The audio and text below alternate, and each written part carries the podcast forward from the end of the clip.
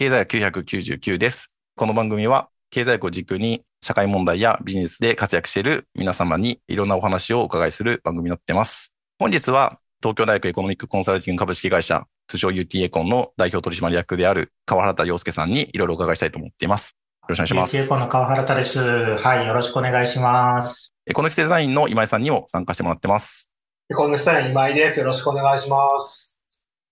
まあ、経済界隈で UT エコン知らない人はいないという状況だと思うんですけども、このポッドキャスト実は分析みたいなのがあってですね、その中に結構その年代別の視聴者割合みたいなのがあるんですけど、大体30代、40代の方が多いんですけども、実は最近なんかよく見ると、なんか10代の方とか、多分おそらく学生さんだと思うんですけども、そういう方も聞いてらっしゃるので、UT エコンって何なんだっていうところをちょっと簡単にご説明いただけるとありがたいんですけれども。ありがとうございます。経済学会話で知らない人いないっていうのはなんか嘘800な気がしますけれども、ありがたくお褒めいただいたと解釈いたしまして、我々の会社の東京大学エコノミックコンサルティングと申しますけれども、名前に東京大学が入っておりますので、ご想像がつく方もいらっしゃると思うんですが、設立自体が大学が発起するという形でできた会社です。で、実は今もう制度変わってしまったんですけど、我々の会社ができた2020年当時はですね、国立大学の中で指定国立大学法人という資格を持っている国立大学が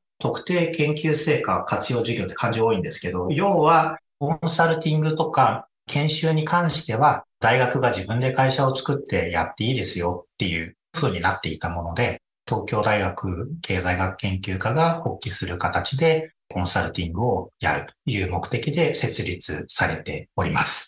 制度変わったというのは、何かその変化があったということですかね、その UT コに関して。はい、我々自体に影響があるわけではないんですけど、今はその国立大学皆様がそういうことをやっていいよっていうふうに、文句が解放されています。規制緩和というか。はい、そうですね。わかりました。ありがとうございます。東大よりも先なんか京大が先にやられてたみたいなニュースを昔の記事を漁ってたら出てきたんですけど、兄弟オリジナルさんだと思うんですけど、そうですね。コンサル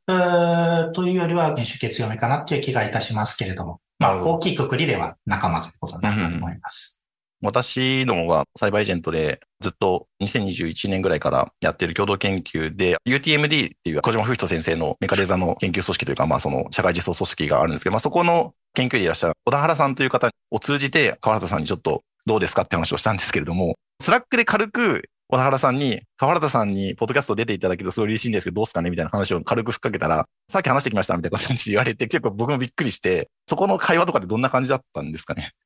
ほぼ同じノリで、スラックで軽く、サイバーエージェントの森脇さんと、EDI の今井さんからこんな話が来てるんだけど、どうすか？って言われて、いいっすよって答えて、決まりっていう、そんな感じです。ありがとうございます。その UTMD と UT エコンはどういう感じなんですかね？その関係性というか。はい。その UTMD に加えて、クレープっていうセンターもあって、どちらかというとそちらの方が元からなんですけど、弊社のその設立経緯とも絡むんですけど、大学の中に研究センターってよく設けられますよね。で、その中で、政策評価研究教育センターっていうのがクレープとしてあるんですけど、ここがやってるのは、いわゆる EBPM の推進を目的にしてるんですね、研究を通じた。で、そこができた時に、大学の中でもすでに問題意識があったわけです。どういうことかというと、大学なんで先端研究やってなんぼだっていうところがありますと。だけれども、じゃあその、まあ EBPM なんで主に観光庁になるわけですけれども、使う側っていうのは最先端かどうかっていうのは極論どうでもいいわけですよね。役に立つ使えるっていう、で、それを使えるようになるっていうことこそが重要なわけでして、そうすると、研究センターだけで EBPM の車輪をこう回していこうとすると、どうしても限界があるというか、ボタンの掛け違いが起こりやすいというところがあるので、いわゆる事業として扱う主体、エンティティがあって、それとクレープが一緒にやることで、研究寄りの話だったら大学本体がやるし、事業寄りだったり回すことにこそ意味があるっていうエリアであれば、事業会社がやるし、という形がより望ましいんじゃないかという議論がありまして、で、まあそういう形でクレープができた時から UT エコンに相当するものを設立しようっていうのはもう構想に入ってたんですけど、そうすると経済学研究科の中のセンターっていうのはもちろんクレープだけじゃないんで、社会実装をそもそも目指して作られているセンターということで、小島先生の UTMD っていうのはまさにその典型の一つだと思うんですけれども、なのでセンターができた時から、いわゆる社会実装のところでご一緒できることはどんどんやっていきましょうっていうことで、連携を常に取らせていただきながら当たっているということで、森脇さんのお話もすぐに来た。あ、いや、すごいありがたかった。そんなに早く、そのレスが入ってくると思わなかったので、そもそもなんかその、正式にメールを お送りする前段として、送っていいものかどうかみたいな相談をしようとかなったら、もうすでにこう、スラックで一瞬でこう。いただければと思いますけど。いや、でも、UT コン、我々からすると、本当にメンバーの先生たちのリストを見るだけでもめまいがするというか、東大だけじゃなくて、世界中と言ってもいいぐらい、そのいろんな先生をこうかき集められてるので、組織の実態っていうのがまあすごく巨大に見えてしまって、すごいところなのかなと思ってたんで、まあちょっとそこで気遅れしてたっていう。でもこんだけ気さくに話していただいて非常に今のところほっとしています。我々のことを知ってましたかっていうのをちょっとお伺いしたいなと思ってて。もちろんお名前は金がね、伺ってますし、ツイッターとかフォローさせていただいてますんで、いつも楽しみに見ております。はい。すいません。なんかタイムラインをお騒がせしていることもあるかもしれませんけど、ありがとうございます。先ほどちょっと収録前にお伺いしたんですけど、今井さんと川原田さんの関係性で言うと、どんな感じなんですかね？今井さんからじゃあどうぞ。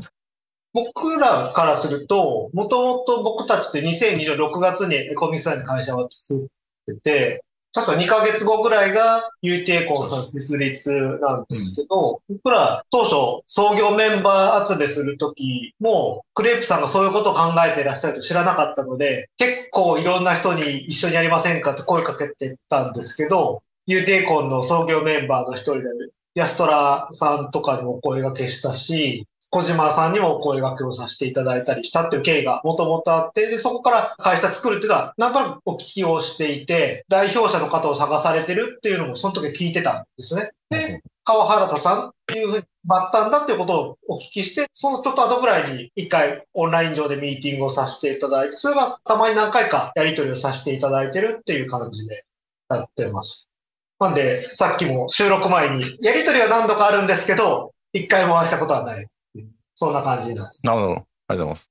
ちょっと具体的な質問に入っていきたいと思うんですけど、まずその、川原田さんのことを事前に調べようと思って、リンクトインとか見させていただいたんですけども、アマゾンに入られるところまで結構いろんな会社に行かれているのかなと思うんですけど、そこの会社の情報が私あんまりこうちゃんと調べきれてなくて、大学時代からアマゾンに入られるまでどういうご経験をされてきたかみたいなところをちょっとお伺いしたいんですけれども、僕の黒歴史に相当するところだと思うんですけどいやいや、その。かいつまんでになりますけど、日本の大学はその東京大学経済学部なんですけど、それを卒業したのが2020年の3月ってことになってまして、その半年ぐらい前、だから99年の夏から国費で中国に留学を1年ちょっとしてました。卒論も中国で書いてたんですけど、で、そのまま留学期間が終わった後も、中国と台湾でベンチャーの真似事的なことをしまして、なのでその時やろうと思ってたことっていうのは、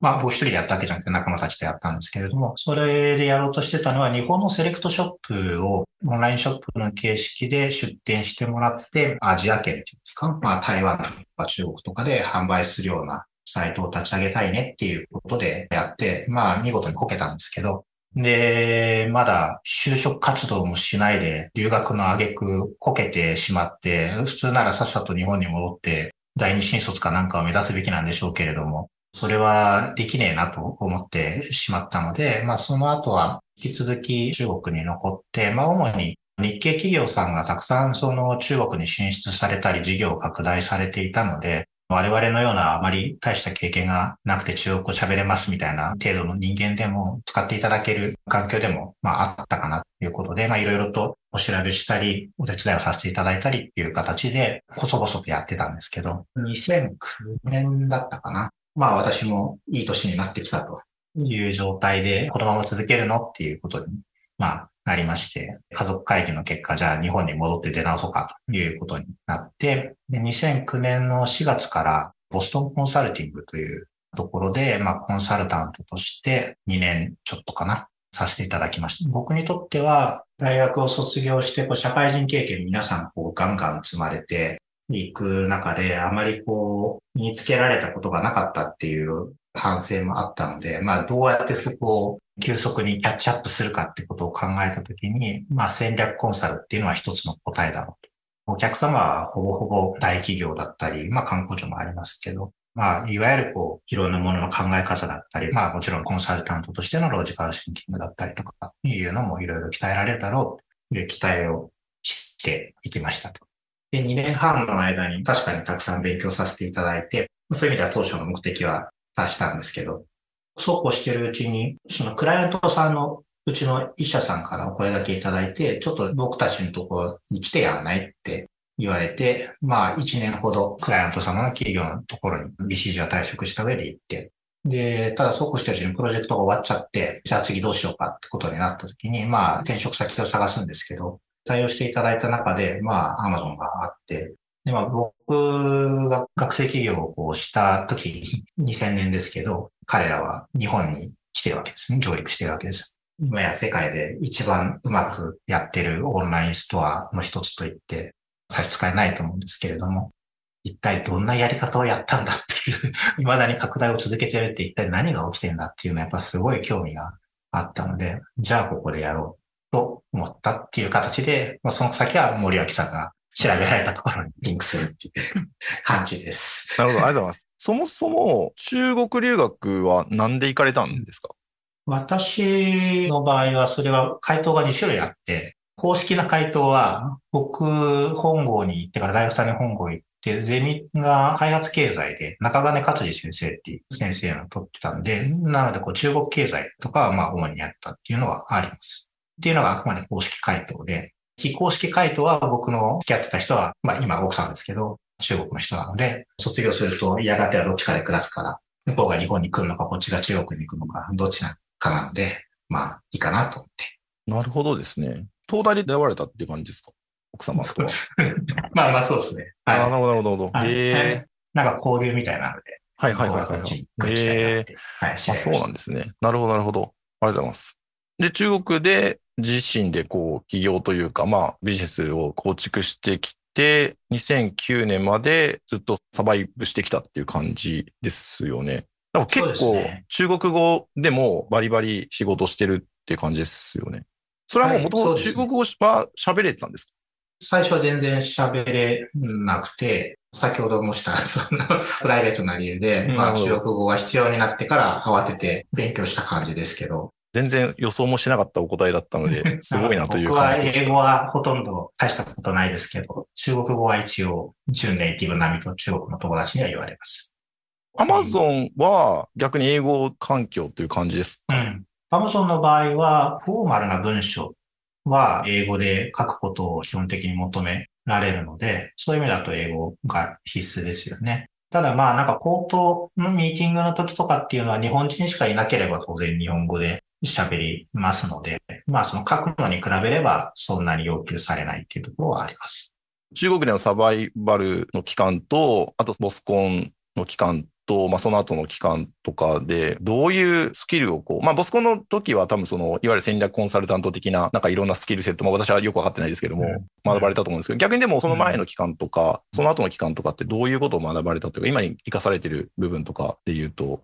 面の皮厚くすることぐらいしか学んでない気がします。中国でそのビジネスをやるってなんかすごくタフな印象でしかないんですけど。やっぱりたくさん痛い目に遭いますよね。それは結構今もそれが活かされてるみたいなお話ではないですか？もしかしたらストレス耐性が役に立ってるかもしれない。この程度大したことない的なふうに思えるという意味では。でもそれは一番大事かもしれないですよね。なんかその、これは経験したことがある範囲だっていう思うっていうのは。もう少しだけ前職時代の話を聞かせていただきたいんですけど、アマゾン時代の、まあ、具体的ななんかそのお仕事とか、そこでどういうことをやられてたとかっていうのは、もし差し支えない範囲で教えていただければ。はい。職位的に言うとプロダクトマネージャーって呼ばれてるんですけど、一般的な企業の感覚で言うと、事業企画みたいな理解をいただくのがいいかなと思ってます。最初に入ったのが書籍事業本部まさに本を売る、紙の本を売るチームで、で、そこで何年かやって、で、その後で、プライムっていう有料会員サービスがあるんですけど、プライムチームで1年間グローバルのプログラムをやって、で、その後で配送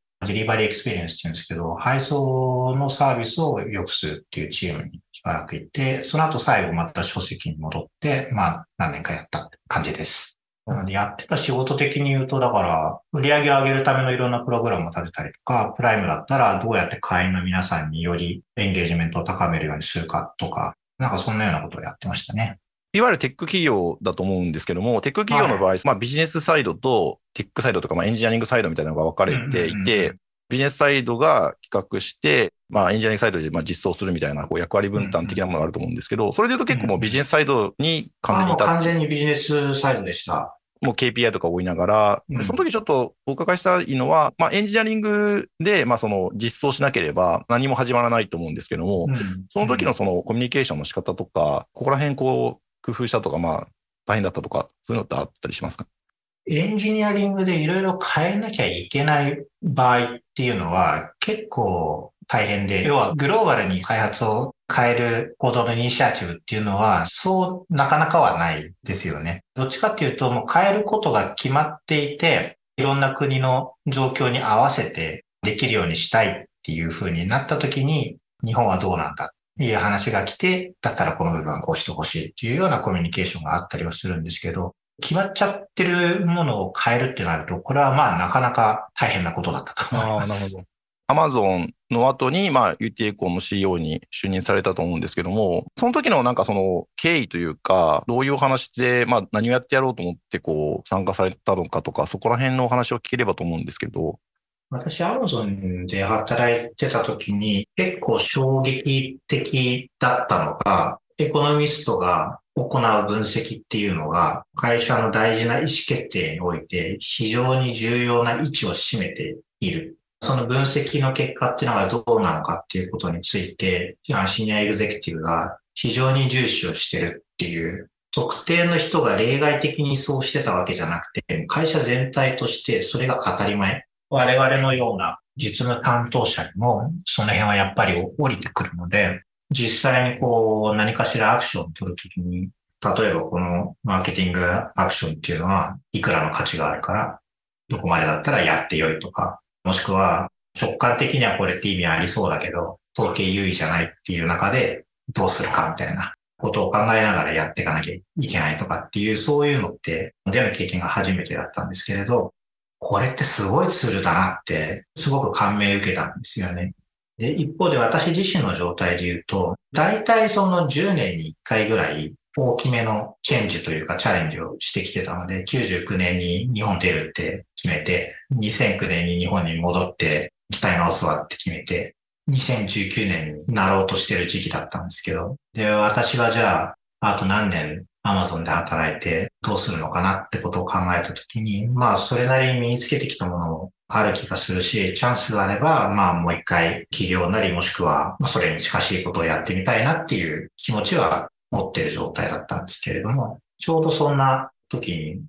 99年の2月かな、渡辺康虎さんが私と結構よく仕事をしてて、まあ一時期は2メートル先ぐらいのデスクでお互いやってたような感じだったんですけど、ちょっとお茶でもどうもって誘われて、アマゾンの食堂で、実はこんなこと考えてるんだけど興味あるって、こう、まあ UTF の構想について言われて、で、まあ、森脇さんから、ポッドキャスト出たいって言われた時よりはもうちょっとだけ考えましたけど、まあでもまあまあ軽いノリで面白いからやってみようかって言った記憶があります。で、ただ、それが99年3月ぐらいから準備を始めたんですけど、文部科学省の審査も必要だし、そもそもその前に東大の審査とか経済学研究科のあったりするので、まあ準備に時間かかるだろうなとは思ってたんですけど、まさか1年半もかかるとは思ってなかったので、昼と夜別の仕事をやってるような感じでしたね。じゃあ、19年ぐらいから、アマゾンで働きながらも、UT エコの設置準備の仕事をがっつりやってたっていう。そうです、そうでです。土中さんの会でも出てこられた渡辺努先生が、当時は経済学研究課長でいらっしゃったし、今、クレープのセンター長は川口大さん。ね、まあ、彼らと、あともう数名ですよね。そういう準備メンバーっていう形で何名かでよく集まって作戦会議をしたりしてましたね。それってどういうところでやるんですか？オンラインとかオフラインとか、オフラインだったらどこでやるとか？研究科の会議室に。ひっそりと集まって。で、会議の後で本郷の加賀屋に飲みに行くっていう。めちゃくちゃいいっすね。それなんか映画のワンシーンみたいな。なんかでも、経済学者ってあんまりその、たくさん集まって強調しないじゃないですか。そのなんか10人やらないじゃないですか。えー、そのプロジェクトのためにこういっぱい集まってやるってめちゃめちゃかっこいい。確かにそうかもしれないですね。でも全然分野が違うっていう感じじゃないですか。はい。1年半かかるって、なんかそれは何なんですか？承認が遅いとかっていうことですか？特定の人がっていうわけでは全然なくって、大学内の手続きに時間がかかった場合もあるし、大学側で意思決定が終わった後のその文科省の手続きも結構時間かかったし、なおかつコロナ禍でなんかいろんなものが止まった時期でもあったので、何かが悪かったっていうよりはまあ仕方なく結果として分かってしまったのかなっていうのはありますね。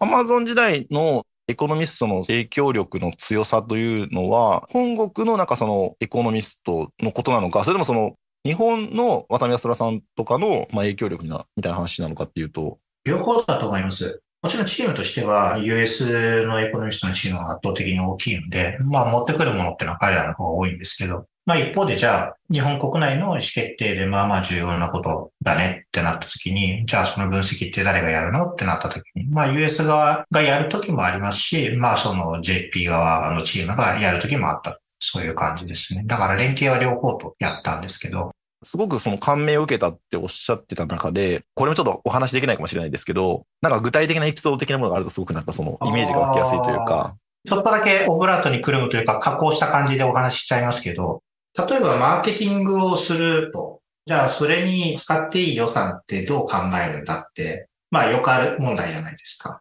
一番、なんていうか原始的なのは多分予算っていうのが絶対額が決まってて、その枠内で吉なりやってくれというやつだと思うんですけど、でも、それって、もし、そのマーケティングアクションがうまくいってて、しかもこう、キャッシュフローを比較的短期に生み出すような類だったら、予算がそれで終わってるんで、もうできませんって、すごい馬鹿げた話なわけですよね。いやいや、お金生んでんだからもっとやりましょうよって、普通になると思うんですけど。じゃあそういうのをどういうふうに仕組みというか、偉い人の失礼の一声じゃなくて、それをこう、正当化できるかっていうのがあると思うんですけど、それって経済学だったらできるわけですよね。要は、例えば今井誠さんのような人がいますと。アマゾンでどういう使い方をされてるかわかんないですけど、まあなんかこう、利用パターンがあって、その方がこう、あるアクションを取ると、まあその後、もたらす売上もしくは利益上のインパクトっていうのが、ここ2年間の間にいくらになりますみたいなのって、分析して出せるわけですよね。でそうするとじゃあ、もちろんそれってずっと同じわけじゃないから、多分こう、アーリーアダプターなのかそうじゃないのかで違うし、場合によってはこう、そういうんじゃなくても、だんだん効果が低減してっちゃうかもしれないから、同じマーケティングアクションに対して割いていい予算っていうのはずっと同じってことはないで、更新していかなきゃいけないんだけれども、まあ、そういう分析をやることでいくらまでだったら使っていいねっていうのが定量化できるんで、そうすると今まではコストセンターで肩身の狭い思いだった事業部に頭が上がらないような立場だったかもしれないような人たちもそうじゃなくて、いやいやいや、ここのアクションで会社にいくらもたらしてんだから、やらせろよと。僕らの方が申し訳ないけど、あんたたちのよりも金額上ですよね、というようなことが例えば入れたりすると、まあじゃあ、お墨付きがある状態で、そのマーケティングアクションに予算を投下できたり、あとは、これは私と安虎さんでやったやつですけど、書籍の事業部にもできて、ウェブサイトっていろんな情報載ってますよね。書籍だったら、書影もあるし、当然タイトル名とか著者名とかあるわけですけど、他にもいろんな情報があって、で、お客さんからするとたくさん情報載ってた方が嬉しいわけですけど、あの情報をいちいち用意するのも、まあそれなりの手間なわけですよね。出版社の方からすると。すでにあってデータを埋めるだけだったらいいんですけど、あんまり他のそのサイトさんだとか書店さん向けに用意してない情報をわざわざ Amazon のために準備するんだとすると、それは結構な手間だったりするので、また特にその新刊の場合は、まだ出る前の状態からそういうのを出すってなると、ますます大変だったりするわけですけれど、それでもやった方がいいのか、それともやるんだったら、どこまでだったら大変だけどやったらいいのかって、当然出版社さん側からすると考えるじゃないですか。なので、それぞれの情報があることで、どれぐらいインプレッションだとか、もしくはコンバージョンレートが上がる可能性があるっていうのを分析して、少なくともこれをやった方がいいとか、もしくはこれがカバーできていると、まあ、あなたのところはすごく結果が上がるでしょうねとかっていうのを要は見える化して、で、その上で自分の担当の出版社にそれを見せて、で、あんたは、まあ、できている率っていうのが、こんなに低いから、ここを中心に頑張ってきませんかっていうような形で、サイトの情報量を増やすと。そうするとコンバージョンレートが上がったりとかするんで、あ、意外と言ってる通りになるもんだな。で、そこから先は頑張ってそれを良くしようっていう、主導的に動いてくださるとか。経済分析をベースにしながら、まあ実際に売上増に結びついている、まあ動きっていうのを、完全に事業部と、まあ日本のエコンチームでやったりっていうようなこともしてましたね。具体例を一つぐらいいただけるのかなと思ったらめちゃくちゃたくさん出していただいて非常に びっくりしてありがとうございます。一つ一つのトピックものすごい面白くて、まあちょっとその私も若干ですけど、まあ知識があるんで、多分ああいうモデルを使ってやってるんだろうな、みたいな思い浮かびながらちょっとお伺いしたんですけども、特に最後のやつとかはもうあれですよね。社内向けの分析ではなくて、もう外部のパートナーさんに情報提供することで、意思決定を変えるというか、そのコミットメントを増やすみたいな。そうです、そうです。ドラスティックというか、なんかその、割と外出しちゃうんだっていうのは結構びっくりしました。最後の話は特に。その時ちょっと一つお伺いしたいのは、アマゾンが出すんだからっていうのとか、ではそのこんな高名な経済学者が言ってるんだからだっていうことで、すごくそのレポートの信頼性っていうのはまあ、もともとその名前であるかもしれませんけど、それにしたってやっぱその経済学ってあんまりその学んだことない人からすると、謎の学問だったりすると思うので、そのなんか謎の学問をベースとした何らかの予言のようなものを、なんで社内だったり、パートナーさんだったりが信じて意思決定を変えたのだと思いますか？経済学だっていうのを前面に出してないからじゃないですかね。まあおそらくパートナー企業の皆さんからすると、アマゾンってどんな風に映ってるのかっていうと、まあいろいろうるさいこと言ってくるけれども、分析と数字にのっとっていろいろアクションを取ってて、比較的勝ち組と言われやすい企業だという認証を持たれている方が多いのかなと思うんですけれど、真面目に本気で分析して、で、実際の実績に基づくと、ここが上がると、こんぐらい上がるぜって言ってますと。なのでそれを重点的にやりませんかって言われると、ゼロサムじゃないじゃないですか。その方々が努力をされることは、その方々の売り上げにも直結するし、まあ当然、アマゾンとしても収益が上がるわけで、どっちかがどっちかにお金をくださいなっていう話とは全然違うので、話としては持ってきやすいですよね。売り上げを上げてきましょうよって言った時に、よくある話っていうのは、欠品をなくしましょうよとか、キャンペーンを打ちましょうよとか、なんかよくある話でそういう話だと思うんですけど、欠品って間に、例えば卸売さんがいたりすると、自分でコントロールできるのは限界があったりとか、いろんな業者がいる中で、なんで Amazon でだけそんなに流さなきゃいけないんだってなる場合もあるでしょうし、逆によく売れて、スパイクが起きて欠品するときだってあるわけで、もちろんそこをちゃんとするのはビジネスの本流として大事なことですけど、それだけでうまくいくとは限らんと。で、キャンペーンでお金をよこせみたいな話だと、もうゼロサムだって思われちゃうこともあるわけで、そういうんではなくて、整えるべき情報をちゃんと整えることで売り上げた上がってますから、あなたのものも上がり得ますよっていうのは、それに比べるとだいぶ真っ当な提案だった。そこにその経済学だからとかなんだとかっていう話は、聞く方からするとあまり重要なことではない。うん。真っ当なアドバイスを真っ当にしたら真っ当に聞いてくれたみたいな。はい、そうだと思いますね。また一方でその経済学だとしても、例えばコンピュータサイエンスベースだとしても、これがこうしたらこうなりますってその半実仮想、絶対に人間には検証し得ない何か数字をこう持っていくわけですよね。で、私もそういうその数字を作ったりすることがあるんですけど、作った本人も本当かなって思ったりとか、なんとなくこう不安感があったりとかする場合もあって、まあもちろんそれが解消されるまでロバストなその分析結果を出すっていうのは当然ですけど、自信持ってそれを伝えて、しかも分かりやすく伝えて、まあ納得してもらうっていうのは結構難しいことだし、多分それがあんまり僕らができてないからあんまりそこまでその他の企業で経済学ベースのものが広がってないのかなと思ってるんですけども、リテラシーに合わせたその説明の仕方とか、工夫されたところとかってありますかね？アマゾン的には 2way ドアってよく言ったりするんですけど、要はこう何か変えてくださいってなった時に、それをこう戻せないようなものだと、意思決定だとか説得ってすごい大変だと思うんですけど、うまくいかないんだったら戻したりまた変えたりすればいいよねっていう類の意思決定説得っていうのは、それに比べると変えやすいのかなと思ってて、要はそのご説明するときにも、真面目に分析してこうなってて、で、あなたのものもこうすることでこれぐらいのアップリフトが期待できますよって話は当然説明するんですけれども、だからこれを死ぬまでやり続けなきゃいけないとかっていうふうには当然説得できないわけです、ね。一旦これで全部でできないでしょうから、一部のまあ商品群に限って何ヶ月間やってみましょうよと。あんまり少ないと結果がわかんないんで、ある程度欲しいんだけれども、まあ、その前提でやってみましょうよ。で、それでこう、ある程度結果が見えそうだったら、さらに本格的にやりませんっていうふうに、まあ話を持っていけばいいわけですから、まあそこはもういわゆる普通のビジネスの交渉事ですよね。一方で、あれですよね、まあ5%とかで始めてな、だんだんこう広げていくっていうのは、なんかその AB テストのなんかまあロールアップみたいな、うん、ランプアップですかね、うん、とまあ通ずるところがあって、なるほどとすごく思いました。ありがとうございます。アマゾン自体の話をめちゃめちゃ聞いてしまったので、